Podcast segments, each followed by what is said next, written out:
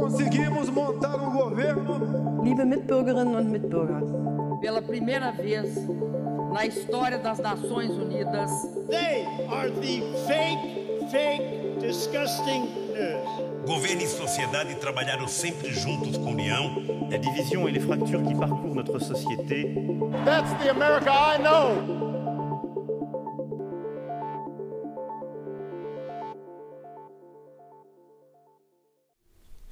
Olá pessoal, seja muito bem-vinda, seja bem-vindo. Está começando mais um domingo com história e política. Eu sou Rívio Xavier Júnior nessa minha coluna semanal. Né? Agora você já está se acostumando aí. Toda terça-feira a gente tem um podcast Almanac Político.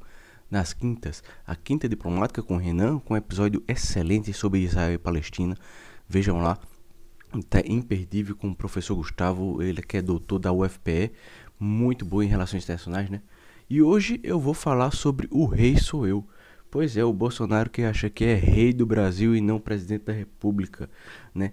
É, é, recentemente na comissão da CPI dessa semana, o Pazuello deixou bem claro que não há governo, ninguém manda, ninguém é responsável por erros e omissões cometidos no Palácio Planalto, né, no seu entorno desde o surgimento dessa pandemia. Ninguém falhou na chamada administração federal quando o ministro da Saúde mandou cloroquina em vez de oxigênio a Manaus, enquanto doentes morriam sufocados. De uma ou de outra forma, essas mensagens ditas por Pazuello, com um terrível toque de verdade, né, sejamos sinceros, foram passadas pelo ex-ministro Eduardo Pazuello, como eu disse, né, nas declarações da CPI desta última semana da Covid.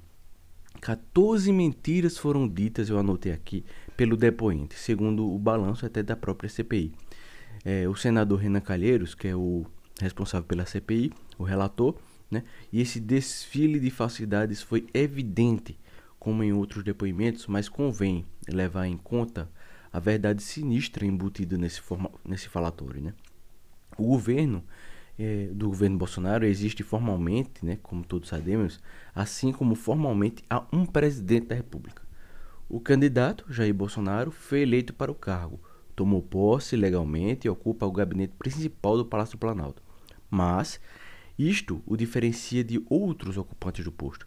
Nunca assumiu seriamente as funções e a responsabilidade da presidência da República. Aparentemente, jamais entendeu sequer as suas atribuições.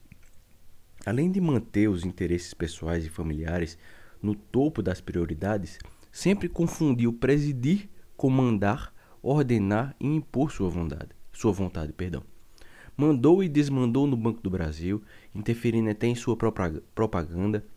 Também interferiu na Petrobras, dando palpite na formação de preços e demitindo inclusive seu presidente para agradar caminhoneiros. Não há como pensar no desastre humanitário da pandemia sem lembrar, de novo cito aqui, o uso desastroso do verbo mandar. Uma cena gravada em vídeo foi revista nos últimos dias. Abre aspas para Bolsonaro. Já mandei cancelar, disse Bolsonaro em 21 de outubro do ano passado, referente-se a um documento de intenção de compra da vacina Coronavac pelo Ministério da Saúde. O presidente sou eu, não abro mão da minha autoridade, ele acrescentou. Já o ex-ministro Pazuello afirmou várias vezes no depoimento dele que nunca haver recebido ordem do presidente da República. Ou a sua memória é um pouco péssima ou ele mentiu, ou desconhece o sentido do verbo mandar ou, enfim, estaria acusando né, o presidente de mentir naquela declaração pública registrada pelos meios de comunicação e transmitida para todo o país. Essa última hipótese é improvável. O obediente Pazuello dificilmente atribuiria a seu chefe uma ação de valor duvidoso. Os fatos acessíveis ao senso comum são conhecidos. O presidente mandou, ele obedeceu, e o protocolo de intenções foi cancelado. A Coronavac, a chamada vacina, pelo chefe do Pazuello, permaneceu amaldiçoado por Bolsonaro e seu secto ainda por muito tempo, até se tornar por necessidade o primeiro e principal imunizante usado no Brasil contra o coronavírus. Mas Bolsonaro nunca se rendeu inteiramente a esses fatos, nem se tornou defensor de orientações baseadas no melhor conhecimento disponível. No mundo bolsonariano, onde a cloroquina é remédio contra a Covid, onde as frases gravadas nunca foram ditas e as ordens anunciadas nunca foram transmitidas, a noção de governo continua estranha ao presidente da República. Até as ações anticrises deflagradas como reação ao primeiro impacto da pandemia foram efêmeras.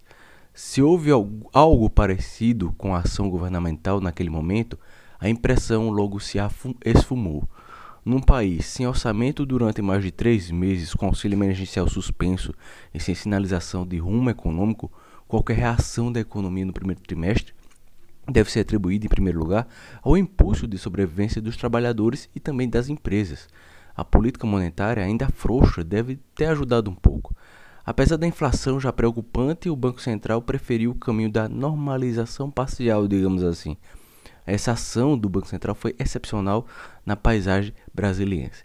Já no executivo, a equipe econômica permaneceu um pouco perdida, para ser, ser bonzinho, digamos assim, durante a maior parte dos primeiros cinco meses, enquanto o presidente atendia às demandas do Centrão e os ministros políticos cobravam gastos. Nessa bagunça criou-se e denunciou, inclusive numa reportagem do jornal Estadão, um orçamento paralelo destinado à liberação de recursos para parlamentares de boa vontade, digamos assim.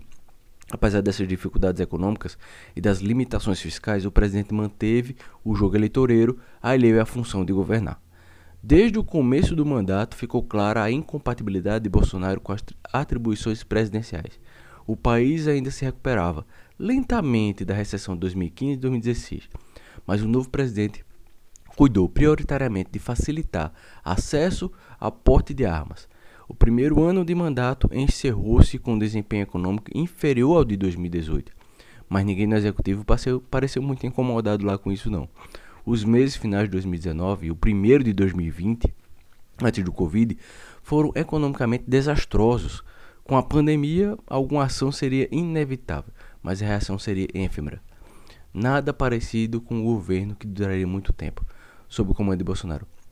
Qualquer dúvida sobre isso deve ter sido eliminada pelo depoimento de Pazuello, fidelíssimo pelo menos a este fato. E mais uma vez vamos continuando falando aqui de Bolsonaro, que acha que o Brasil é governado pelo rei e o rei é ele. Bem, pessoal, estou encerrando aqui minha coluna dominical, né? Todo domingo agora eu estarei junto com você. Estaremos juntos também na terça-feira com o Almanac Político. Dentro do Almanac Político, todo domingo agora, estarei com minha coluna, essa coluna aqui que vocês escutam, que é História com Política. Eu sempre vou trazer um fato político do Brasil aqui, né? É, Renan sempre com uh, os fatos interessantes do mundo. E também tar, e trarei, né, futuramente, se Bolsonaro assim permitir, né? Porque a política no Brasil sempre pega fogo. Estarei trazendo aqui uns fatos históricos para vocês também. Meu muito obrigado e até o próximo domingo. Fiquem bem.